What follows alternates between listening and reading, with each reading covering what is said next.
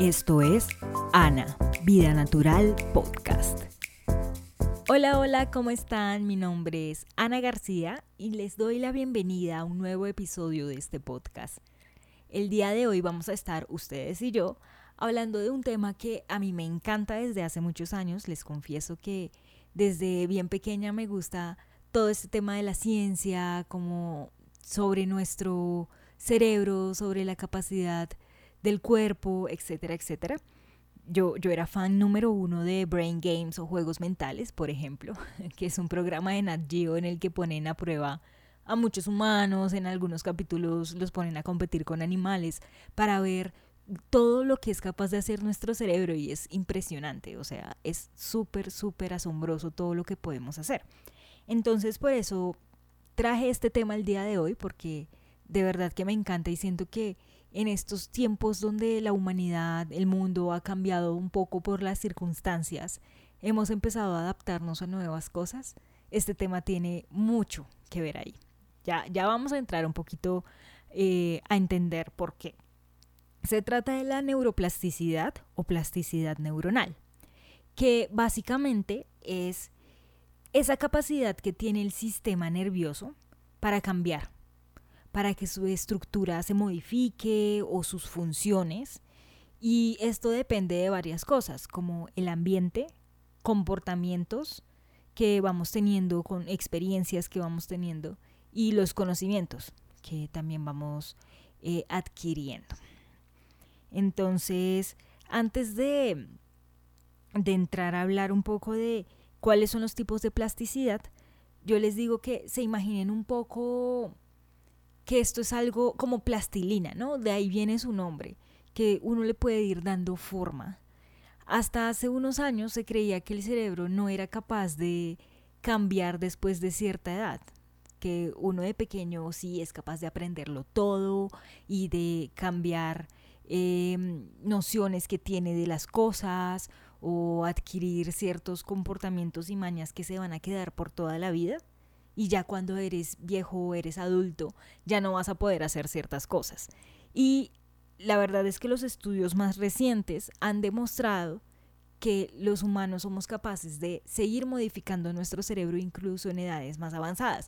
Claro, yo sé que no es lo mismo pedirle a un niño que aprenda algo, porque los niños aprenden con una habilidad impresionante, súper rápido, que pedírselo a una persona mucho más adulta, ¿no? Porque claro que el cerebro va perdiendo ciertas velocidades, ¿no? Para hacer las cosas. Pero eso no significa que no se pueda modificar y que no se pueda moldear un poco de lo que ya ha estado preestablecido. Eso es la neuroplasticidad, empezarlo a entender desde allí. Em, ¿Cómo funciona el cerebro? Me parece interesante poder hablar de estas cosas. Yo no soy médico, no soy científica y quiero dejarlo súper claro. Yo soy comunicadora social, a eso me dedico. Pero estos temas me encantan, entonces leo mucho al respecto y me parece interesante poder dar eh, una introducción así muy general, ¿no? Tampoco voy a entrar a detalle, pero resulta que nosotros tenemos en el cerebro algo llamado encéfalo, por ahí lo recordarán de las clases de biología del colegio, o bueno, Puede que también haya médicos por acá que estén escuchando el podcast o que haya personas que hayan estudiado biología, no lo sé, em, que ya lo tendrán mucho más claro, pero bueno, el encéfalo es una parte que está de, en el sistema nervioso central, ¿no? De los vertebrados y bueno, como les decía, está en el cerebro, básicamente. Podemos imaginar que está como en todo el centro del cerebro. Allí se desarrollan procesos de neuronas y las neuronas son unas células que su función principal es ellos reciben, procesan, transmiten información y señales que llegan a nosotros. Así es como se puede entender. Las neuronas son como no se van a pegar nunca. O sea, las personas, o bueno, yo no sé, eso creía yo, que eran redes que se iban uniendo. No es que se unan, en realidad no, no están pegadas, sino que se acercan e interactúan entre ellas. Entonces, ¿qué pasa? Cuando nosotros hacemos alguna actividad, no sé, voy a dar un ejemplo, subir las escaleras. ciertas neuronas se activan. Entonces como que se, se ordenan y se llevan un mensaje. Imaginen un teléfono roto. Que yo le digo a fulanito y fulanito le dice a, a sutanito y sutanito le dice al otro y al otro y al otro. Y todos nos ordenamos en una filita. Entonces, cada vez que un ser humano sube una escalera, eh, ese mismo orden en el que fulanito, sutanito y el otro y el otro y el otro se dijeron algo, se va a repetir y se van a volver a organizar todos en la misma posición para que la acción se pueda repetir y se pueda repetir y se pueda repetir. Entonces, ¿qué pasa? Las neuronas se van fortaleciendo y se van fortaleciendo esas conexiones que hacen con las otras, ¿sí? Por eso cuando nosotros vamos adquiriendo conocimientos, las neuronas van comportándose de cierta manera y nos se nos facilita hacer ciertas acciones a través del tiempo. Entonces, si yo practico, no sé, la caligrafía, por dar un ejemplo, mi letra va a mejorar, porque las conexiones neuronales se van acostumbrando tanto que llega el punto en el que hacerlo es muy sencillo. Lo mismo subir las escaleras, lo mismo abrir la puerta y cosas que vamos aprendiendo a lo largo de la vida. Esas son cosas sencillas, quizás, que vamos aprendiendo desde pequeños en la parte eh, motora, pero hay muchas otras cosas. Tiene que ver también con el lenguaje, tiene que ver también con conocimientos más precisos. Por ejemplo, no sé, que estemos hablando sobre la globalización. Para poder hablar de la globalización, yo tuve que haber pasado, no sé, por una institución donde me lo enseñaran o alguien que me lo explicara o haberlo leído pero ese conocimiento entró de alguna manera. Y cuando entró y yo lo interpreté y se quedó en mí, las neuronas hicieron una conexión que se va a repetir cada vez que yo piense en globalización. Ahora, ¿qué pasa? Hay diferentes eh, neuroplasticidades. Está la sináptica, está la neurogénesis y el proceso funcional compensatorio. Estas son las tres tipos de neuroplasticidad que hay que tener en cuenta porque funcionan de diferentes maneras. Entonces, la sináptica es como la base de la memoria y del aprendizaje. Entonces, cada vez que nosotros aprendemos algo nuevo, lo que les estaba diciendo, vamos estableciendo esas conexiones neuronales y las neuronas se van a empezar a comunicar entre ellas siempre de la misma manera y se va a reforzar esto. Entonces es como, como ejercitarse. Cuando uno coge una pesa y repite el movimiento muchos días, eh, lo hace conscientemente, el músculo va a crecer. Así mismo funciona con las neuronas.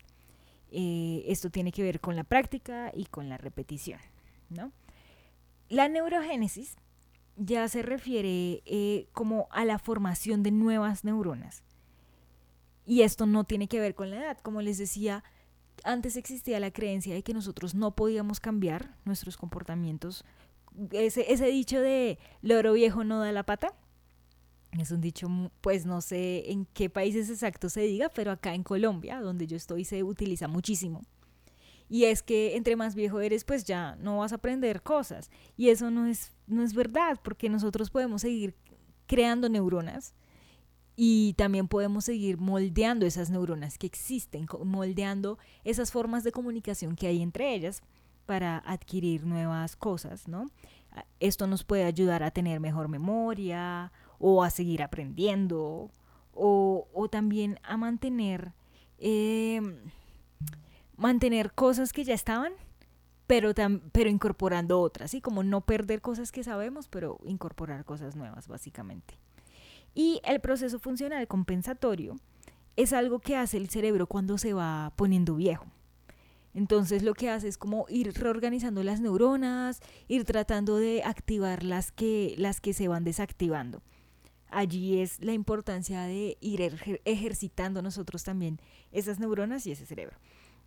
¿Por qué les traje el tema de neuroplasticidad y por qué siento que tiene que ver muchísimo con todo? O sea, sí, claro, les acabo de contar cómo funciona el cerebro y cómo se comporta en nuestro organismo y ya está, es algo que pasa cuando nosotros hacemos cualquier cosa, pero no tenemos que saberlo, ¿cierto? En realidad las neuronas van a estar allí y el cerebro también. Pero ¿qué pasa? Ahorita, con todo el tema de, la pandemia, nosotros hemos tenido que reinventar un poco lo que veníamos haciendo, hemos tenido que adaptar eh, nuestros comportamientos, nuestras actividades diarias a lo que la situación nos va pidiendo. Y ahí hemos necesitado la neuroplasticidad. Claro, yo antes me levantaba todos los días a las 5 de la mañana, me arreglaba, comía y salía para la oficina, tenía que tomar transporte público y hacer un montón de actividades hasta llegar a la oficina. Y en la oficina era un comportamiento completamente distinto. Ahora yo me levanto, tengo cierto tiempo para hacer algunas cosas y me siento a trabajar en mi casa. Y las actividades son diferentes, los estímulos que estoy recibiendo son diferentes.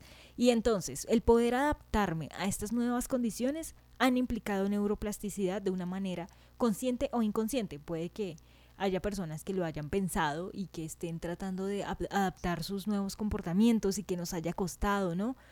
Se escuchaba mucho que las personas cambiaron sus horarios, que empezaban a comer más seguido estando en la casa o que les costaba dormirse, ¿no? Eso, eso me pasa a mí en ocasiones, me cuesta conciliar el sueño por todas las horas que paso pegada a una pantalla, pero bueno, ese es otro tema. El punto es que acá hemos visto cómo tenemos que adaptarnos a nuevas cosas. Entonces tener esa posibilidad de cambiar tiene que ver mucho con la neuroplasticidad. ¿Sí? Esa posibilidad de ser flexibles tiene que ver mucho con el entrenamiento que nosotros le hacemos a nuestro cerebro. Y yo acá quiero traer también una como una reflexión al respecto. Yo siento que últimamente en los tiempos modernos nosotros hablamos muchísimo de poder em, amarnos y ser muy libres y permitir que el amor de nuestro cuerpo nos lleve a hacer ciertas cosas y eso está muy bien y yo estoy súper de acuerdo con todo eso. Nosotros vinimos a esta vida a disfrutar y vinimos a amarnos y a querer al mundo y querer a las personas, ¿no? Yo, yo soy de las que profesa el amor y le encanta pues todo el tema de, de amarse así y amar a los otros. Pero creo que algo muy importante es que olvidamos que nuestro cuerpo es capaz de hacer muchas cosas y no solo es como por amor voy a dejar de hacer ciertas cosas, sino que creo que el discurso del amor tiene que impulsarnos a hacer cosas. Nuestro cuerpo es capaz de hacer muchísimo. Nuestro cerebro, nuestros músculos, ¿sí? Y limitarnos es dejar de entrenar cosas y dejar de hacer, de hacer que nuestra salud esté bien en todo sentido. Porque sí, la salud mental es muy importante en cuanto a pensamientos, pero también es importante en cuanto a lo que los músculos, lo que no sé si el cerebro sea considerado un músculo como tal, pero bueno, lo que los órganos son capaces de lograr. Y sobre precisamente ese tema que traje a colación ahorita, que son los pensamientos, sucede que la neuroplasticidad también funciona con los pensamientos, porque el cerebro no va a distinguir, o bueno, o sea, no es que no distinga, el cerebro sabe que los estímulos están a través de los sentidos, ¿cierto? Si yo aprendí a, mm, a no sé, a tocar batería, aprendí porque empecé a utilizar el tacto, empecé a utilizar el oído, ¿cierto? Hay muchas cosas, mis habilidades motoras, pero también em, el cerebro puede reconocer pensamientos y puede incorporarlos como si fuera aprendizaje, ¿sí? Como si fuera aprendizaje externo lo que quiero decir es que funciona como de la misma manera. Entonces, ¿qué pasa? Cuando nosotros nos rodeamos de cierto tipo de pensamientos, eso va a afectar nuestra neuroplasticidad. Nuestras neuronas van a empezar a hacer conexiones de acuerdo a esos pensamientos. Esto tiene que ver muchísimo con las cosas que nosotros leemos, que escuchamos, música, o sea, es impresionante. Entonces, por ejemplo, eh, si yo todos los días leo una frase que me motiva, que me motiva a ser, no sé, buen ser humano, a quererme, a querer a los otros, a ayudar al planeta, bueno, todas estas cosas. Y también escucho música que me alienta, no sé, eh, que dice mm, que venceré. es un ejemplo, se me está ocurriendo ahora. Eso va a afectar mi capacidad, pues no mi capacidad, va a afectar mi conexión neuronal, ¿sí? Y mi actitud y muchísimas cosas, como cómo voy a empezar a percibir ahora ciertas cosas y mi cerebro se va a empezar a entrenar de esa manera. Ya no es solo lo que hago físicamente, sino también lo que consumo y lo que pienso y lo que hago. Porque vean, algo que alguien me decía una vez era, no, a mí esas frases que me estén dando frases motivadoras todo el tiempo para que yo me quiera no me funciona. O sea, eso no funciona. Que yo me mire al espejo y me diga, no, es que soy hermosa, eso no funciona. Yo quiero que me den soluciones reales. ¿Sí? Y esto es una solución real. Lo que pasa es que hay que entrenarse. No es como que el resultado llegue de la noche a la mañana. Tenemos que empezar a hacer las cosas para que puedan funcionar. ¿Sí? Que yo me vea al espejo puede que al principio me parezca una acción un poco ridícula si no estoy acostumbrada, no sé. Pero puede que no lo haga todos los días, puede que lo haga de vez en cuando, ¿sí? Aunque la práctica también aporta mucho y ayuda mucho a que esto funcione.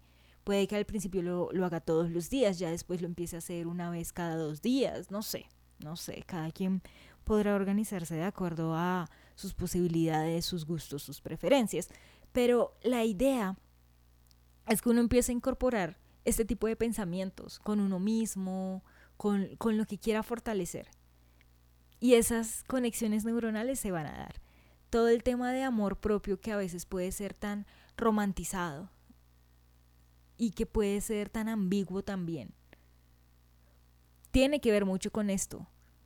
Nosotros podemos empezar a configurar nuestro cerebro. También todo el tema de decir yo puedo o yo no puedo, hacer algo, ahí es cuando uno dice las palabras tienen poder y, no es solo porque uno quiera decirlo y ya está, y yo me quiera convencer de algo que en el fondo sé que no es cierto, no, no es verdad. O sea, el punto es configurarnos, ¿sí? Configurar ese cerebro para que de una forma moldeable podamos irlo llevando a, a hacer algo más provechoso para nosotros. Y esto no solo nos va a beneficiar en cuanto a la forma en la que percibimos el mundo. También va a beneficiar en capacidades como de memoria, en capacidades como de hacer otras actividades que no siempre éramos capaces de hacer, antes no podíamos hacer, ¿sí? Y hay muchas formas de entrenarnos. Esas que les dije de los pensamientos es una forma, pero también otras son empezar a hacer actividades que antes no hacíamos. Entonces, por ejemplo, si yo escribo con mi mano derecha, porque soy eh, derecha, diestra, eh, empiezo a escribir con la, con la izquierda, ¿sí? Para tratar de, activar esa, ese lado, ese otro hemisferio. Mm, que me levante a otras horas diferentes a las que estoy acostumbrada a levantarme.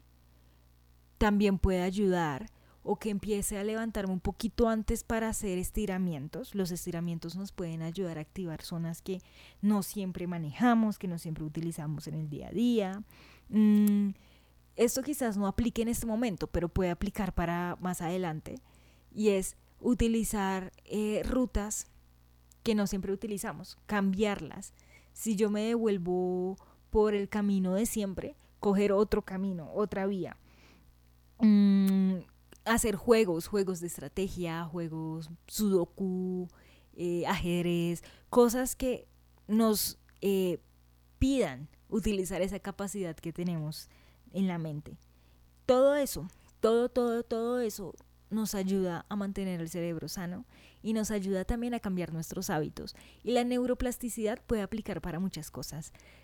Leyendo un poquito sobre este tema muy puntual encontraba como neuroplasticidad para el liderazgo, neuroplasticidad para los negocios, neuroplasticidad para emprender, neuroplasticidad para todo. O sea, hay la neuroplasticidad es esto que hablamos, pero se puede aplicar en todos los aspectos de la vida. Entonces, por eso eh, quise traerla hoy y por eso espero que toda esta información les pueda servir de alguna manera para empezar a entrenar también desde la parte cerebral, porque, como les decía, Sí, nosotros estamos utilizando el cerebro todo el tiempo para lo que sea que hagamos, o sea, para hablar, para mirar el celular y darle like a algo. Lo estamos utilizando, sí, estamos utilizando el impulso del dedo, así no estemos eh, 100% leyendo a conciencia todos los posts. No, no necesitamos hacer eso.